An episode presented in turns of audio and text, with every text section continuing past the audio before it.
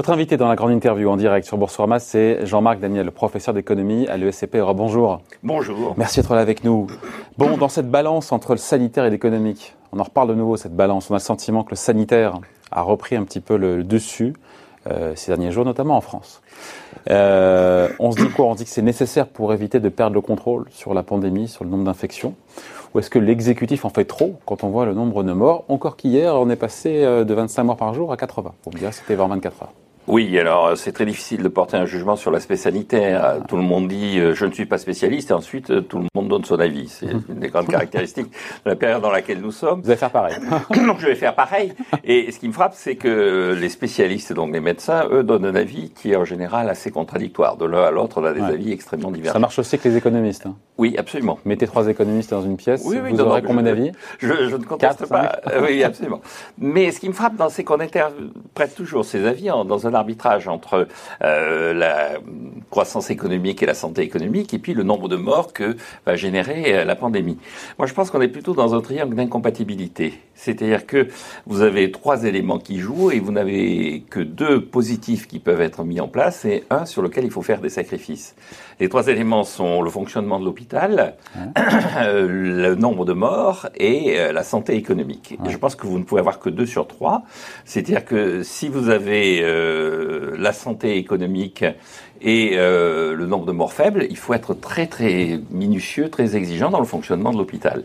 Si vous préservez le fonctionnement de l'hôpital et si vous voulez diminuer le nombre de morts, vous êtes obligé de sacrifier l'économie. Et si vous voulez préserver l'économie et préserver le fonctionnement de l'hôpital, à ce moment-là, vous acceptez d'avoir plus de morts. Plus de morts. Et on en est où alors aujourd'hui? Alors on a choisi, clairement, on a choisi au printemps dernier de faire, euh, de sacrifier l'économie. Certes, mais aujourd'hui, en cette rentrée, on a le sentiment que le curseur repart du côté, ce qui est normal. On a peur de se reprendre une, nouvelle vague de contamination et, de hein. mais, ce que je pense, c'est que tel que euh, la situation est à, laquelle nous sommes confrontés, c'est que le Ségur de l'économie n'a pas modifié en profondeur le fonctionnement de l'hôpital. Un certain nombre de leçons ont été tirées. Euh, une certaine euh, capacité de réponse a été accrue à l'hôpital. Je pense que la détermination et le sens du devoir des personnels hospitaliers est toujours au rendez-vous, mais je pense que le confinement de l'économie est impossible. Et donc, si on n'arrive pas à améliorer les performances de l'hôpital, comme on ne sacrifiera plus l'économie, on va vers une deuxième vague qui peut être extrêmement mortifère. Le véritable enjeu, effectivement, c'est est-ce que le fonctionnement de l'hôpital tel qu'il a été revu, corrigé, amendé, amélioré 10-12 000 lits de réanimation aujourd'hui. Voilà, alors 10-12 000 lits de réanimation. Est-ce qu'on est en capacité de définir un véritable protocole sanitaire qui permet d'encadrer la maladie, qui permet effectivement de définir un, remède, un médicament, après euh, toutes les allers-retours qu'on a eus sur euh, euh, la chloroquine, sur tous ces débats qu'il y a eu autour de ça, est-ce que effectivement on est plus en état au niveau de l'hôpital de mieux répondre Mais si ce n'est pas le cas, comme je crois qu'on peut plus se permettre de sacrifier l'économie, on risque d'être, de devoir affronter un nombre de morts beaucoup plus élevé que ce qu'on a ce que pas, C'est pas ce qu'a fait pour l'instant le gouvernement, en mettant plus de restrictions au fur et à mesure. Euh, nombre de personnes ah dans une même famille, au même endroit. Euh, on a vu du côté de Lyon sur le nombre de personnes en rassemblement public. Euh. Il est clair que sur le plan strictement économique, et la note de l'INSEE, la dernière note de l'INSEE l'a rappelé, la, la, vitesse à laquelle l'économie a retrouvé un semblant de bonne santé est liée au déconfinement. C'est-à-dire que ce qui freine encore l'économie, c'est les mesures de confinement qui continuent à exister. Il y a des secteurs qui sont toujours confinés, il y a des secteurs qui sont toujours touchés par les conséquences du confinement, je pense au tourisme et à l'aérien. Et si on remet du confinement là-dessus, on va de nouveau ralentir l'activité économique. Donc, la conséquence de ce qu'on est en train de vivre aujourd'hui, on ne préjuge pas de l'avenir, hein, mais du tour de vie sanitaire qu'on est en train de vivre, qui est léger, mais qui est mm. quand même euh, notable, c'est euh, le fait peut-être d'enrayer ou de dérégler ce rebond, cette reprise de la croissance. Oui, tout à fait. Quand on regarde les prévisions qui ont été faites... Et Je veux pas qu'on soit noir, mais c'est comme non, non, non, exactement. Euh, non, mais quand on regarde les prévisions qui ont été faites, ce qui est intéressant, c'est que les organismes de conjoncture au niveau international, comme le FMI ou l'OCDE, au niveau national, et notamment l'INSEE et la Banque de France, ont essayé d'être véritablement au plus près de la réalité et de façon extrêmement minutieuse pour suivre vraiment ce qui se passait. Au début, ils étaient très pessimistes. On avait annoncé une récession de 11 à 12% sur l'année 2020. Et puis là, 9-10. 9-10, 9-10, même la Banque de France dit si véritablement la tendance qui, est, qui est apparue à la sortie du confinement se, confirmait, on serait plutôt vers 8% de contraction de l'activité économique. Or, cette tendance n'est plus là, puisque eh de nouveau, on reconfine. Et donc, l'enjeu, c'est le, confinement, et encore une fois, c'est un choix pour les politiques dans ce triangle d'incompatibilité que j'ai identifié, et, et, dans les possibilités qu'ils ont au sein de ce triangle d'incompatibilité. Ouais. Bah oui, mais euh, on n'est pas tellement avancé là. C'est-à-dire qu'il y a des choix, il y a des, il y a des c'est un dilemme pour. pour oui, oui. ce, qui m'a frappé, c'est effectivement, notamment au niveau européen, moi j'avais été frappé par le fait que on a eu beaucoup de débats sur euh, euh, la création de nouveaux plans de relance, la capacité à dépenser de l'argent qu'on n'a pas étendu et tout ça, alors que la présidence croate, puisque au premier semestre le pays qui assurait la présidence de l'Union européenne, c'était la Croatie, avait essayé de faire quelques réunions de coordination des politiques sanitaires, puisque nous avions en Europe un pays qui avait fait un choix radicalement différent de celui des autres pays qui est la Suède, et d'essayer de vérifier quel était euh, le, fondement de ce choix, quelles pouvaient être les conséquences de ce choix. Or, la Suède a effectivement réussi à préserver en partie son économie, puis progressivement, elle s'est alignée sur les autres pays, elle l'a confiné, elle, a, elle va essayer de lancer un plan de relance. Donc, il y a, y a, une, expérience de l'ensemble des pays européens qui devrait être davantage partagée. Ouais. Et la question qu'on se pose, pour faire le lien entre le sanitaire et l'économique, c'est à dire comment est-ce qu'on fait pour enrayer, encore une fois, la flambée de contamination?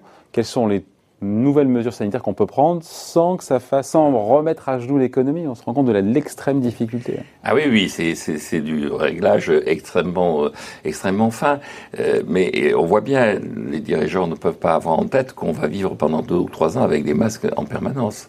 C'est-à-dire que certain nombre de mesures qui sont comme le confinement, on peut arrêter pendant 55 jours euh, l'économie, empêcher les gens de travailler pendant 55 jours, mais ce n'est pas durablement supportable. Et les discours qui sont mis en place pour décrire ce qui se passe sont des discours qui sont à côté de la plaque. Quand on dit nous sommes en guerre, mais nous n'étions pas en guerre et nous ne sommes pas en guerre. Dans une guerre, on détruit du capital et on mobilise le travail. Là, on a fait l'inverse. On a gardé le capital, les usines sont toujours là, mmh. les maisons sont toujours là, les ponts n'ont pas été bombardés. En revanche, on a empêché les gens de travailler. De même, euh, nous pour éviter des morts. Pour éviter des morts. Dans les hein, deux cas, comme oui. Hein. il, y a, une référence qui est une référence à la, guerre, c'est la mort, mais la mort, c'est pas toujours la guerre, c'est autre chose. Et donc, euh, il faut trouver à la fois, à mon avis, notre discours pour mobiliser la population, pour la sensibiliser, et puis il faut trouver une, un certain nombre de mesures qui soient des mesures relativement originales, mais qui ne soient pas des recettes applicables à des situations différentes de celles que nous connaissons. Et comme par exemple bah, Par exemple, là aussi, sur le plan économique, je pense que le plan de relance est à côté de la plaque. Sans faire dans l'ironie facile, je pense que réouvrir une ligne de train de nuit entre Paris et Nice, ça ne résoudra ni nos problèmes sanitaires, ni nos problèmes de croissance économique. Quand notre président de la République dit que le lendemain de la pandémie sera écologique, euh, souverain, davantage souverain et davantage solidaire, je pense qu'il est à côté de la plaque. Je pense qu'on a besoin d'une économie qui soit davantage euh, libérée, qui soit mm. une économie qui soit plus concurrentielle, qui soit une économie une économie plus verte. Il aurait pu le dire il y a six mois avant la pandémie. Exactement, exactement. Pour vous, il ne faut pas faire ce lien entre, euh, oui, ça, solidaire, ça dépasse entre climat, entre climat et pandémie. Ah mais je pense qu'il n'y a aucun lien entre la pandémie et l'évolution du climat. Beaucoup de gens font ce lien. Oui, oui, absolument, y compris d'ailleurs dans un discours euh, quasiment néo-païen. C'est-à-dire, vous avez eu des gens qui ont dit, mais la pandémie, c'est euh, une punition qui nous a été apportée par la nature contre les dérives du capitalisme. C'est étayé ça ou pas? Non. Non, jusqu'à preuve du contraire, la nature ne punit personne. La nature n'a pas de volonté. En revanche, l'humanité a besoin de vivre en harmonie avec la nature si elle veut assurer sa propre survie. L'enjeu, c'est moins, à mon avis, la survie de la nature, parce que la nature s'adapte, survivra. Elle a existé avant nous, elle existera après nous. Mais en revanche, nous, on a besoin d'une nature dans une certaine forme et dans certaines euh, organisations si nous voulons survivre. Comment est-ce qu'on fait quand on est chef d'entreprise, Jean-Marc, quand on est euh, particulier, quand on est ménage, pour euh, voilà à quoi se raccrocher dans cette incertitude radicale Parce que pardon, finalement, c'est pas on ne sait tellement pas, tellement plus sur l'évolution des maladies. Pourquoi est-ce que ça revient pas en Italie? Pourquoi ça revient en France? Pourquoi on en sait On n'est pas tellement voilà. ça, ça se transmet, oui, euh, en aérosol, ça on a à peu près, on a à peu près compris. Comment est-ce qu'on fait, voilà, pour ne pas lever le pied dans les projets qu'on a à titre personnel, pour que les entreprises ne lèvent pas le pied dans leurs investissements? À quoi on se raccroche sur cette rentrée?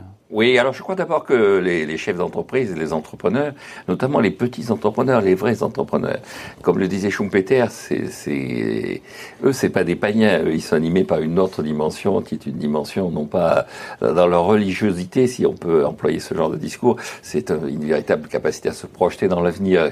Schumpeter disait, ils sont habités. Donc, être un entrepreneur, il est habité. Là, il y, y, a deux choses que l'on peut faire pour le soutenir et qu'il doit garder en permanence en tête. La première chose, c'est tenir à son égard un discours clair. C'est-à-dire qu'on doit faire en sorte qu'il ait en face de lui des contraintes qui soient des contraintes clairement identifiées et des contraintes qui ne changent pas tous les deux ou trois jours. C'est-à-dire qu'il sache si, où il faut mettre les masques, combien il faut mettre de masques, comment il faut organiser le travail euh, dans son, euh, dans son entreprise. Et la deuxième chose, il a subi un choc sur ses fonds propres, sur ses trésoreries, sur ses moyens financiers. On n'a pas démoli de capital physique, mais on a démoli du capital financier. Et je pense que la première priorité, c'est de rendre de l'argent aux entreprises. C'est-à-dire que ce que devraient demander les syndicats patronaux, c'est purement et simplement une vraie réforme fiscale assise sur la suppression en particulier des impôts de production que l'on a On a déjà fait un petit, bout, un petit bout du chemin, là, 10 milliards. 10 milliards par 10, an. milliards, on dit qu'on va faire un plan de 100 milliards et on met que 10 milliards sur le véritable enjeu et le véritable problème. Enfin, il y a encore 6 mois, on ne pensait pas qu'on mettrait autant. Hein. Il y a 9 mois, pas 6 mois. Oui, il y, a, il y, a encore 9 mois, on ne pensait pas qu'on mettrait Hein. autant, mais il y avait quand même un discours autour de ces impôts de Ah, production. ah. Il y avait eu un rapport du, du Centre d'analyse économique qui avait été assez clair et, et bien argumenté et bien structuré. Ce que vous redoutez le plus dans les, euh, les prochaines semaines, les prochains mois, les prochains trimestres Ce que je, re- ce que je, euh, je crains le plus, c'est euh, ce sentiment de euh, l'argent magique, l'argent facile, cette idée que euh, c'est par la création de monnaie, par la banque centrale qu'on arrivera à résoudre le problème. Bah, C'est comme une réalité. Hein. Je- On a quand même aujourd'hui des taux qui sont négatifs. On a la BCE qui est là avec, le- oui, avec mais la ça- planche à billets. C'est pas l'occasion d'investir dans l'économie de demain, Oui. justement, de baisser les impôts des entreprises, de, de relancer, non? Oui. Pour une fois, on on fait pas un soutien keynésien. Vous devriez être content. Il est jamais content, je remarque. hein. Non, mais c'est vrai. Sur 100 milliards, je l'ai fait ricaner, tiens. Non, mais sur 100 milliards, on a 30 milliards de vraiment Oui, pour les oui, ménages, voilà. 70 pour les, euh, pour les boîtes, on va dire au sens large. Mais- Et vous nous dites, ah bah, gna, gna, gna, gna. Gna, gna, gna, gna, gna, parce que je pense que gna, gna, gna, gna, ça correspond à une angoisse générale de la population qui n'arrive pas à comprendre d'où vient cet argent et donc qui se réfugie dans l'épargne et dans une forme de retrait par rapport à l'activité économique. Le livret A qui ne rapporte que 0,5% n'a jamais été autant doté. Et qui souscrit maintenant dans le livret A? C'est pas les gens les plus aisés, puisque de toute façon, depuis très longtemps, ils sont au plafond. Mm. C'est cette partie de la population qui est véritablement la population, la classe moyenne ou les gens qui sont en difficulté. qui ont peur, qui ont peur, Qui ont pour, Leur, peur. pour leur avenir. C'est légitime, leur- on ferait mais- pareil. euh. Mais oui, je suis tout à fait d'accord, mais la dette, ça fait partie des éléments qui nourrissent cette peur.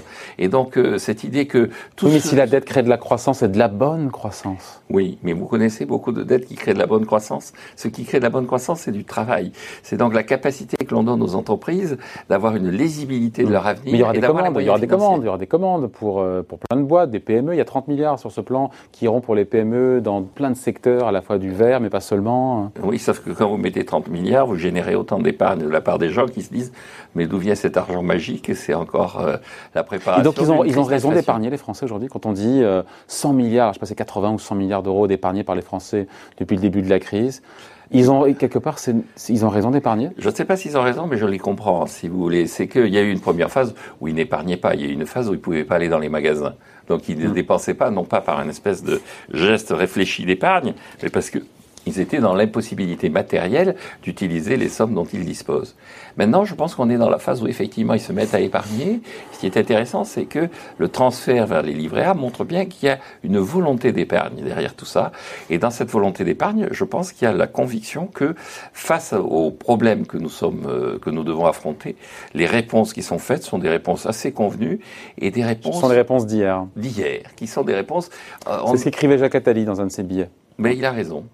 Je pense que euh, le, le grand drame de nos dirigeants, c'est mais c'était déjà ce qu'on racontait sur les les guerres. problèmes d'aujourd'hui voilà. avec les solutions d'hier. La solution d'hier, on fait toujours la guerre d'hier. C'est-à-dire, Une guerre de, de retard. on a une guerre de retard et, et donc, euh, et, et- et je vois derrière tout ça une forme de désarroi de nos dirigeants. Mais si je fais gna gna gna gna, c'est de leur dire, écoutez, euh, mobilisez-vous sur le plan intellectuel. Ne vous laissez pas impressionner par des gens qui n'ont comme solution que le confort intellectuel des solutions Si on a le vaccin, Jean-Marc, a priori l'an prochain, en 2021, est-ce que tout repartira comme avant? Est-ce qu'il y aura finalement vraiment un avant, un après? Si le jour s'il fonctionne, si les gens acceptent de se faire vacciner, qu'on a l'unité collective, qu'on a les vaccins, etc., etc., Oui, je pense que tout repartira comme avant. Une fois qu'on aura le vaccin, tout repartira comme avant. Ah oui, regardez la vitesse à laquelle l'économie a bénéficié du déconfinement du 11 mai. Et euh, si on n'est pas au niveau d'avance, si on n'est pas véritablement dans la logique et dans la l'évolution économique de 2019, c'est parce qu'il y a encore du confinement. Mais si on a le vaccin, si on a la certitude... Il n'y aura pas les stigmates, il n'y aura pas dans les changements de comportement, encore une fois Il y aura, je pense qu'il y aura quelques stigmates, il y aura des lieux, on peut se poser la question de savoir est-ce que le transport aérien redeviendra ce qu'il était. Je rappelle quand même que euh, il y a un an, on nous annonçait une poursuite de l'expansion du transport aérien. on appelle ça un super cycle. Oui, et donc on, de croissance. On nous annonçait effectivement, au travers de la privatisation d'aéroports de Paris, que c'était une valeur qui était une valeur. On avait prévu de privatiser l'aéroport de Paris en disant c'est plus, c'est plus d'actualité. Voilà, ça. va devenir une valeur extrêmement confortable parce que c'est un secteur très porteur. Puis là maintenant, on nous dit c'est un secteur qui est condamné à reculer. Alors je pense qu'effectivement il y a une partie euh, des enthousiasmes passés qui étaient excessifs. Je pense aussi que la condamnation à laquelle on, met, que l'on met en avant sur ce secteur est tout aussi excessive, mais toutes ces modifications, à mon avis, seront relativement marginales. Euh, une dernière question un peu vaste, mais quand même, je voulais vous faire réagir. On a vu que Paris, via la voix de Clément euh, Beaune, le secrétaire d'État aux Affaires européennes, euh, rappelle sa volonté de suspendre dans la durée les règles de 3%, de respect de 3% des déficits publics. il a dit oui à des règles budgétaires, mais en tout cas pas, pas à celles-là. Est-ce qu'il a tort? Est-ce qu'il a raison? Est-ce qu'il faut s'affranchir de ces règles? Pourquoi? Parce qu'attention, on est dans un contexte de taux négatif. Et donc, la règle de 3%, est-ce que qui a été euh, édicté euh, sur un coin de table dans les années 90, euh, à l'époque où les taux étaient à 7 ou 8. Est-ce qu'en à l'ère de taux négatif, ça a encore du sens d'avoir 3% ici public? Est-ce que ce débat n'est pas anachronique? Alors qu'on est, on est, on a une crise qui est partie pour durer un petit moment et on sera au-dessus des 3% de déficit, même si on suit une règle, on est parti pour rester pendant un, un petit moment. Hein. Ça, ça, confirme ce que je disais. On a un ministre qui vit encore euh, dans l'État européen du, de, de, de l'État de, la pensée européenne des années 90. Il y a eu depuis un traité qui s'appelle le TSCG, traité sur la stabilité, la coordination et la gouvernance. Mais ça, c'était avant. C'était avant le Covid, ça, justement. C'était avant le Covid. Mais ce que disait le traité, il disait trois choses très simples. Il disait les finances publiques doivent être à l'équilibre, non pas à 3% de déficit, mais à l'équilibre. Tendre vers l'équilibre. Tendre vers l'équilibre et être à l'équilibre sur la durée du cycle. Pendant certaines périodes, pendant certains moments du cycle, on peut avoir un déficit conjoncturel. là, on vit un truc, on vit un truc hors norme. Et puis, et puis, il y avait euh, une clause dans ce traité qui, dans des circonstances exceptionnelles, on y est. Et donc, nous sommes dans ces circonstances exceptionnelles. Est-ce que le débat sur les 3% a encore du sens à l'ère, encore une fois, des taux négatifs Et euh, alors qu'on n'est pas, avant qu'on soit 3% de déficit public, à mon avis, euh, on va attendre quelques années avant de les revoir. Oui, alors il y a deux choses dans ce, dans ce débat. Il y a le, le, le, les 3% et tout ça, mais est-ce que à partir du moment où il y a des taux négatifs, on peut s'endetter à l'infini? D'abord, tous les taux ne sont pas négatifs. Hein, il y a des périodes où les taux sont positifs. Et ensuite, euh, le fait que la Banque centrale rachète la dette fait qu'à la fin des fins, les taux sont égaux à zéro. Parce que la Banque centrale, quand elle récupère des intérêts, elle les restitue aux Au États. gouvernement, aux, États. Aux États. Il faut le rappeler, ça. Il faut le, rappeler. Donc concrètement, d'ores et déjà, quoi qu'il arrive, le fait de faire acheter la dette par la Banque centrale annule les taux d'intérêt. La question qui se pose, encore une fois, c'est premièrement, si on a des taux d'intérêt qui sont des taux d'intérêt négatifs ou zéro sur l'État, ça a des conséquences sur l'ensemble des taux d'intérêt du secteur productif. Et donc, on modifie complètement l'activité économique. La règle, la saine règle, c'est taux d'intérêt égale taux de croissance potentiel. Et Maurice Allais disait, si vous maintenez des taux d'intérêt très bas, dans un premier temps, vous pouvez espérer que ça n'aura pas de conséquences sur cette croissance potentielle, mais au bout d'un moment, ce ne sont plus les taux d'intérêt qui viennent au niveau de la croissance potentielle, c'est la, croissance, potentielle qui va vers les taux, qui descend vers les taux. Et le deuxième élément, je crois que personne ne peut envisager durablement dans son comportement que ça soit tenable des taux d'intérêt négatifs. Euh, c'est qu'on peut se reparler dans 2-3 ans, peut-être qu'on y sera encore. Hein. Bah, ne pariez pas votre chemise, euh, jean En tout cas, je pense que les taux d'intérêt euh, très bas vers négatif baissent la croissance potentielle et c'est la leçon du Japon. Pour moi, la leçon du Japon, c'est que si l'économie... C'est la question de la poule et de l'œuf. Hein. Voilà, s'il y a un taux de croissance potentiel si faible au Japon, c'est en partie parce qu'il y a une politique monétaire et des taux d'intérêt, ouais. politique monétaire trop expansionnistes et des taux d'intérêt trop bas. Dernière question en 30 secondes là encore. Emmanuel Macron, le président, en décembre 2019 déjà, c'était euh, au quotidien, enfin à l'hebdo The Economist, il avait dit que ce débat sur les 3% était un débat d'un autre temps. Euh, lui qui en 2017 avait insisté dans son élection pour euh, qu'on respecte les 3% de déficit public. Ce revirement, c'est quoi? C'est les, les, gilets jaunes, c'est la crise d'aujourd'hui c'est euh... Écoutez, il avait fait une campagne électorale où il était relativement libéral et relativement attaché à l'équilibre des finances publiques. Et maintenant, il veut une économie écologique. Euh, souveraine, c'est-à-dire néoprotectionniste, et solidaire, c'est-à-dire une espèce de, de social-démocratie redistributive sans imagination. Et pourquoi pas? Mais je pense que ni le néoprotectionnisme ni l'égalitarisme social-démocrate ne peuvent apporter. Le protectionnisme, c'est une demande de la part de, des Français pour qu'on arrête de se faire inonder de pneus euh, qui, notamment, ont tué euh, l'usine de Bridgestone, oui, si c'est pas aussi simple que ça, évidemment. C'est quand même assez surprenant que la zone euro, qui dégage le plus gros excédent commercial à la surface de la planète, soit le lieu où on défend le protectionnisme. Je trouve ça. Ça mérite un, ça mérite un débat. Ça mérite un débat. Ça mérite un débat. Bon, en tout cas, merci d'avoir été avec nous. Jean-Marc Daniel, donc professeur d'économie à l'ESCP Europe. Merci. Mais je vous en prie.